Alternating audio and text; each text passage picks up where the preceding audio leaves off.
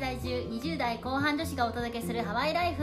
ハワイの暮らし国際恋愛海外での暮らしについてなど幅広いトピックでお届けします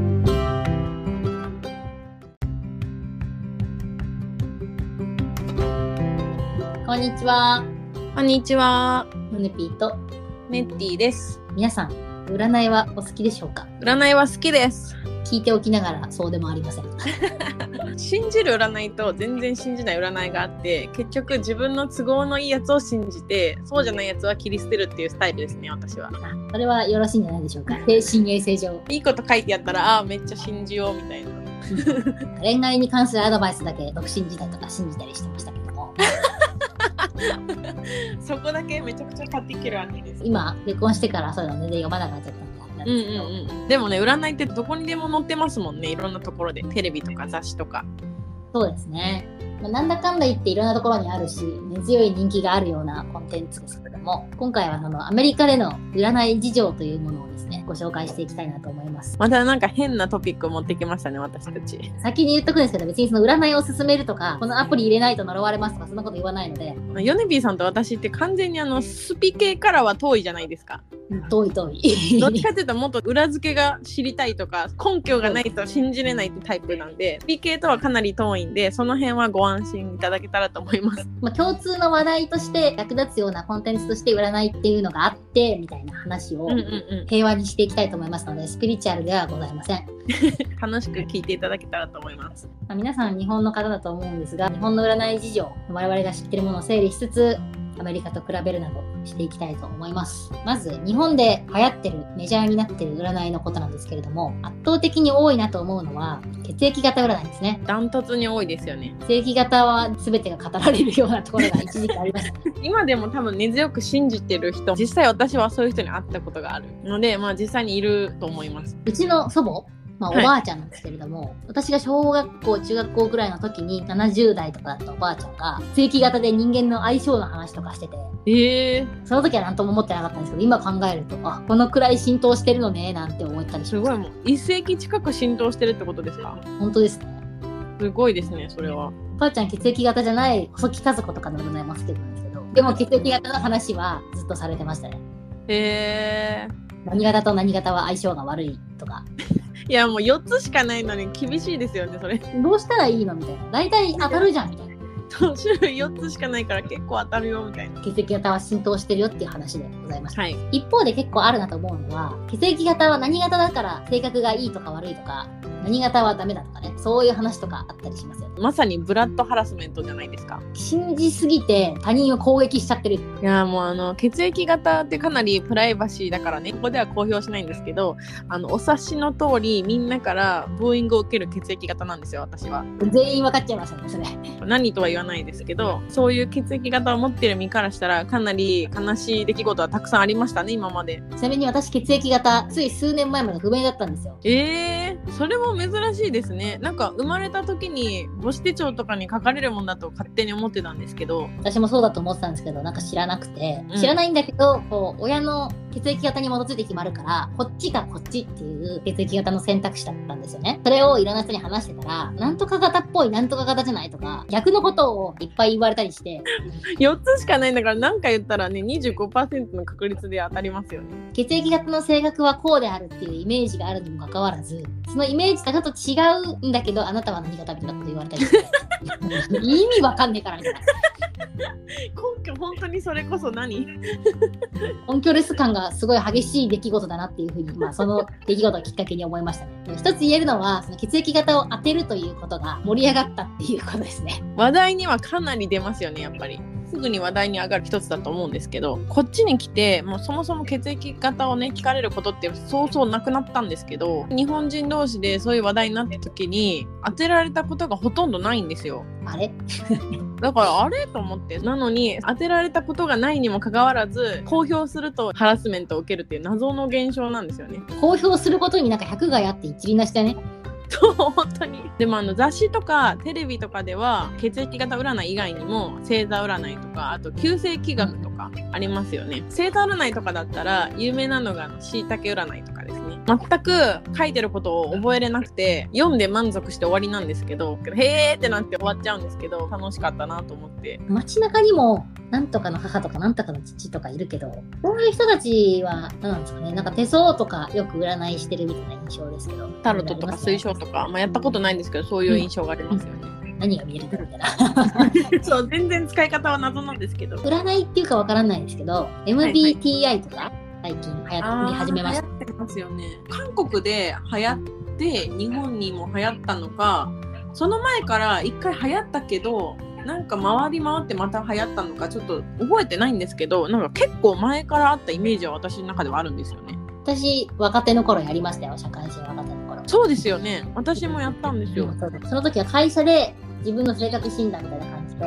やったので、わ一緒だ流行りとかよりかもっと真面目な感じじゃないですか。そうそうそうなんかどういう自分はどういう感じだからこういう風に仕事を進めていくといいっていうそうそうそう。オチは仕事だったんだけど、 そうオチは仕事だったもしかしたら歴史は長いのかもしれませんね。あんま詳しくうんなういけど。んうん最近はもっと普通の占いじゃないですけど性格診断みたいな感じで使われてますよねインスタ書いてる人とか結構いるし、種類がかなり多いんで私個人的には4つしかない血液型占いよりかは信用できるんですけどそれな。しかもそれはもっと根拠があるような話だから。そうですね診断した後だからもうちょっと根拠ありですよねじゃあここまでが日本での最近の占い事情ということですねではアメリカでの占いについてなんですけれども星座占いですね日本でいう血液型占いみたいな扱いですかね話題にもよく出るしインスタグラムとかでもたくさんミームもあるしそのぐらいの地位があるっていうのが星座占いですねアメリカでは逆に日本でメジャーだけど、そんなに常に使われてるっていう印象じゃなかったんだよ。なるほどなと思いました。今日の運勢とか順位とかよくニュースでやってたりとか雑誌とかに運勢書いてあったりとかするんですけど話題にはあんま出ないですよねそんな感じですね。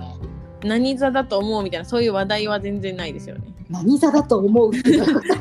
血液型みたいにね秋生まれとか夏生まれとかそういうこと。えねえそうないですよねアメリカで使われるのはミームが一番やっぱ多いみたいで血液型みたいに何座は何々な性格だよねみたいな感じで使われることはあります えー、日本ではやっぱそういう使い方ないと思いますね。うんうんうん、私実際同僚と星座についてね聞こうと思って話したことがあってその時に聞いたんですけど何座だから何々とかそういう使い方というよりかはどっちかというとあの MBTI みたいな感じで自分の性格について診断する時に使うみたいな風な使い方が多かったと思いますね。えー、全員が全員信じてるわけでもないんですよ。私男性にも聞いたんですけどアメリカ人の。それは日本も一緒だと思うんですけど男性はあんまり興味ないっていう感じ。女子の好きなやつでしょみたいな。もうなんだったらジョーク交じりにゲイじゃないから興味ないよぐらいの感じで言ってくるっていう。なかなかスレスレの感じのジョーク。 そうスレスレのジョークな感じですよねただアメリカでは確実に日本よりかはコンテンツが多くってマーケティングとかでもすごく使われてるんですよね例えばアクセサリーショップに行ったら何座のモチーフを描いたアクセサリーとか大体売ってるんですけどそれ私のイメージでは日本ではあんま見なかったなと思っててあったらすいませんないと思います。本も多いし SNS でも特定の星座に関するミームだけを載せたコンテンツを載せた SNS があったりとかそれでアカウント成立するってすごいね。 そうそうそれで成立するししかもかなりの数のフォロワーがいるとかねそれだけ定着してるっていうことですよね。 メディアとかにも載ってたりするんです か日本と似てるんですけどニュースペーパーとかにも星座占い載ってるらしいですね私たち今回この話をするにあたってちょっと調べたんですよね先生術とはっていうこと をやスピから遠いから根拠を調べないとってられないっていうね。そうやってられないってなって調べたんですけどなんとですねウィキペディア曰く1万人もの西洋先生術師がいるらしいですなんだとアメリカにすごいですよね一つの職業として成り立ってるさらにですねアメリカ人の同僚に聞いた話だとなんと先生術とかを専攻にしたディグリーもあるらしくって学位そうすごくないですかバチェラー・イン・アーツ取れるんです英語だとアストロジーって言うんですけどそれのディグリーも取れちゃうらしいですね逆に履歴書に書かれててもなんかどう反応したらいいかわからないんですよね。しかもウィキによるとなんと紀元前2000年前からあったらしいのでかなり歴は古いみたいで1世紀しかまだ経ってない血液型占いとはちょっと比べ物にならないぐらい長い歴史を持っていたということが判明しましたそれだけ浸透してるし職業にもなりうるとそういうことなんですね。そうですね。ここまでが星座占いの話だったんですけど、他にもアメリカでは流行ってる占いというか診断があって、それが日本と同じく MBTI。っぱりそうなんですね。アメリカに関しては私たちみたいに会社で入社した時にやった診断みたいな感じで使われてるというよりかはどっちかというと今の日本の流行りと一緒で k p o p 好きとかから派生してアメリカの若い人の間で流行ってるのかなっていう印象ですね。おそらく私たちのようなミレニアル世代から特に Z 世代が中心かなっていう感じです。私たちの入り真面目すぎましたね。確かに 会社でやるって逆にどういう状況ってみんな思うと思う。確かにその時はね訳も分からずやってましたけど今こんなに流行るとはって感じですよね。 若い子の間でも MBTI 何ですかみたいな感じで、うんうんいいなんとかかんとかそれで普通に話とか通じてたりするんで、若者同士でそれ日本でもそういう感じなんですかうちのチームはそんな感じでしたね職場で最近アメリカもそうなんですけどマ ジでどそういうの言ってるのはやっぱり年上の人じゃなくて若い子たち最近社会人になった子たちとか20代後半とかそういう人たちの間でこうキャッキャキャッキャ盛り上がってるんですよ全く一緒なんですけどマジかこっちも Z 世代です完全に20代ですへえ聞かれましたもん MBTI 何って私とかさわかんないからエンターテイナーだよとか起業家だよとか仕事の名前でうんうんでも知ってる子たちの間ではタイプの頭文字みたいなの取った「い」なんとか「かんとか」はいかんとか」みたいな4桁のアルファベットで通じるんですよね。すごいですよねあれうん全然わかんないんだけど私。いや私も k p o p を聞くのでそれでやっとその E がとりあえず外交的で I が内向的ってことまでは分かったんですけあど私も その後が覚えられないっていう本当ですね逆になんでみんな覚えられるのすごいなその Z 世代の子たちは私のやつ聞いた後にうちの彼氏は何々でねみたいな全員のこと知ってるみたいな感じだったんですごっこんなに流行ってんだねと思って めっちゃ浸透してるねねもしかしたらねこのポッドキャスト聞いてる人で MBTI をまだやったことないっていう人はめちゃめちゃ質問多いんですけど時間ある時に一回やってみてもらったらアメリカでも話題の一つにできると思いますうんなんなら日本でも普通に役に立つと思いますよそっかそうですよねあれは結構診断だから役立つことがたくさんありそうですよね16 Personalities っていうページでうんうん日本語版もあるし英語版もあるって感じなのでやりやすい言語でやっていただけるんじゃないかなと思いますそうですね、ちょっとぜひ。私が気になるのは、私たちの視聴者さんが、一体 E が多いのか、I が多いのかが気になります。ああそれで結構変わるのかないや、わかんないけど、ヨネピーさん、E じゃないですか。私いいですね、はで私も E なんですよ。そういうのって、海外に出るのに関係してたりするのかなって気になったりしました。い、あめっちゃ気になる 急に気になりました。 Spotify の質問機能で聞いてみようかやったことあるよって人がいたら、ぜひ回答していただけたらと思います。ほとんど使ったことなかったんですけど Spotify の質問機能っていうのがあるんで Spotify を通して聞いてる方はちょっとぜひ回答してみてくださいお願いいたします。気になるな言われてみたら 気になるよね。多分海外のこと好きな人とか、まあ、最低でもハワイに興味ある人とかじゃないですか。がどういう感じなのかが気になるの。気になるめっちゃ気になるここまでが MBTA の話だったんですけど、じゃあ早速、その日本で大流行りというか、根強い血液型はアメリカではどうなのかっていう話なんですけども、もうそもそもですね、血液型を知らない人が多いんですよ。自分のここからスタートそう、まあ、知ってる人に関してはあ私は B マイナスみたいなもうすごい詳しく言ってきていやそこまでは聞いてないけど輸血してほしいってこもとうでしもょうもうそうもはやそう輸血のためにそこまで詳しく知ってるみたいな今までアメリカに5年ぐらい住んできてアメリカ人と血液型の話になったことは今のところ一度もないんですけどマジか日本に興味ある人とかはなんか日本では流行ってるらしいねっていうのは言われたことあるかな逆によく知ってるな彼らの言い分としては血液型で性格とかは判断しないとは言われましたすごいバッサリ切られましたけど 実際にじゃあ英語圏ではどういうことが書いてあるのかそのアメリカ人の子にググってもらったんですけどその血液型があるとどんな病気に将来なりやすいのかとかはやっぱりみんなメディカルユースでしかないというね日本でもそれは多分どっかに書いてあったりしたと思うんですけど占いとかじゃなくて普通にあの科学的に 証明されてるんじゃないかと思ったので病気占われたらちょっと困っちゃうね信じる信じないとかじゃなくて可能性があるよっていう話なのかなと思ったんでそこはまあ参考にしてもいいんじゃないかなと思いましたね。選択ではなく病気の参考になので一つ朗報としてはもし日本でブラッドハラスメントを受けてる方はですねぜひアメリカに来てくださいこれもいちいちアメリカに来てくださいねに結びつくっていうブラハラを受けなくて済みますそういうのから楽になりますよね星座占いはちなみにハラスメントはあんまりないですねおおそれも意外だなまあ MBTI と一緒で自分の性格がどうなのかを見るだけみたいな感じだからこう人がどうとかはあんまり気にしない感じだったかなと思いまうすんね、うんうんあすっげえアメリカっぽいなうんアメリカっぽいですよねプラハラ受けてる方はぜひ特定の血液型ばっかり流れてくる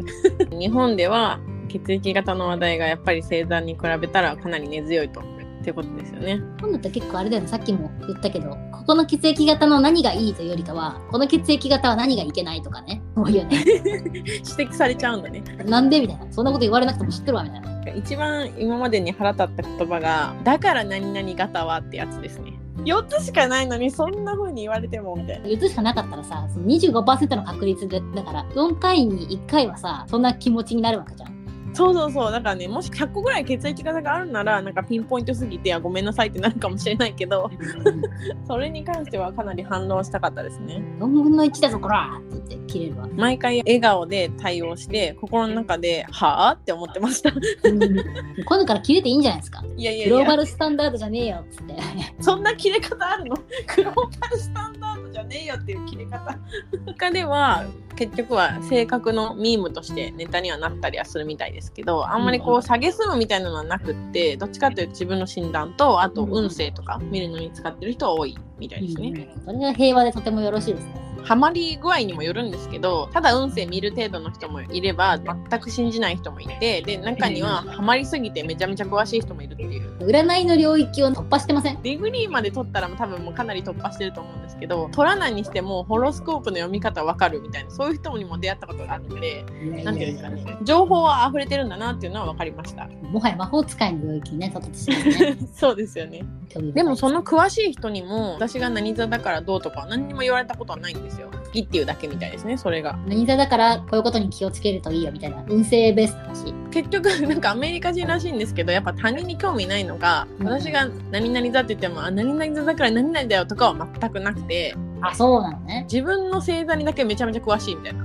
おー自己分析が進んでらっしゃるという。そう自己分析に使ってるような感じでしたねいいですね。いろんな意味で楽になれる組ですね。一応なんとか座の男は何々っていうミームもあったりするみたいなんでちょっとハラスメントじゃないけどジョーク程度には使われたりはしてるみたいですね補足としてははい